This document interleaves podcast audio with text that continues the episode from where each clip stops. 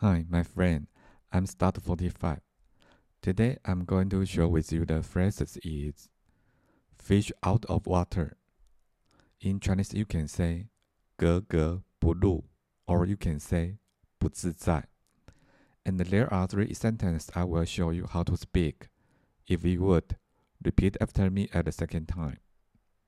Before we start, we are going to preview the phrases is and uh, the vocabulary first. Okay, let's get started. The first example is Peter and John have a totally fish out of water personalities. How could they become good friends? Fish out of water in Chinese, we can say 格格不入,格格不入.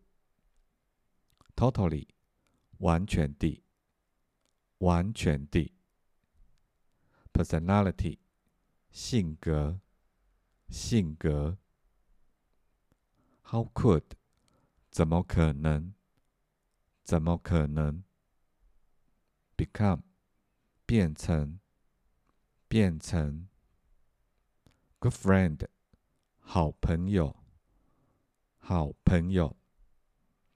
Peter and John have a totally fish out of water personalities. How could they become good friends? In Chinese, we can say Peter 和 John 完全是格格不入的性格，怎么可能成为好朋友呢？Okay, again. Peter 和 John 完全 是格格不入的性格，怎么可能成为好朋友呢？The second example is Anna wears jeans in daily life, but today she feels fish out of water to wearing skirt. Jean 牛仔裤，牛仔裤。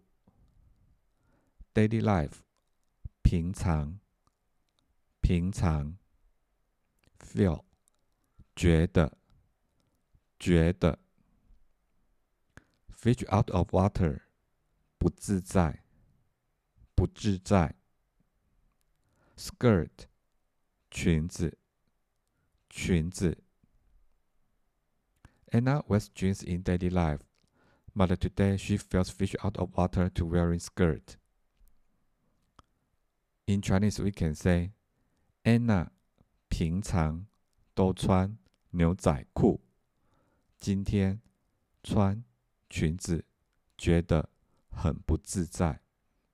OK, again. Anna 平常都穿牛仔裤，今天穿裙子觉得很不自在。The final example is Peter's strange dress is fish out of water with his friends. Strange dress in Chinese we can say 怪异穿着，怪异穿着。Fish out of water 格格不入，格格不入。 Peter's strange dress is fish out of water with his friends. In Chinese, we can say Peter 怪异的穿着与他的朋友显得格格不入。OK, again, Peter 怪异的穿着与他的朋友显得格格不入。Okay, that's all for today. Hope you like. Thank you for listening and have a nice day.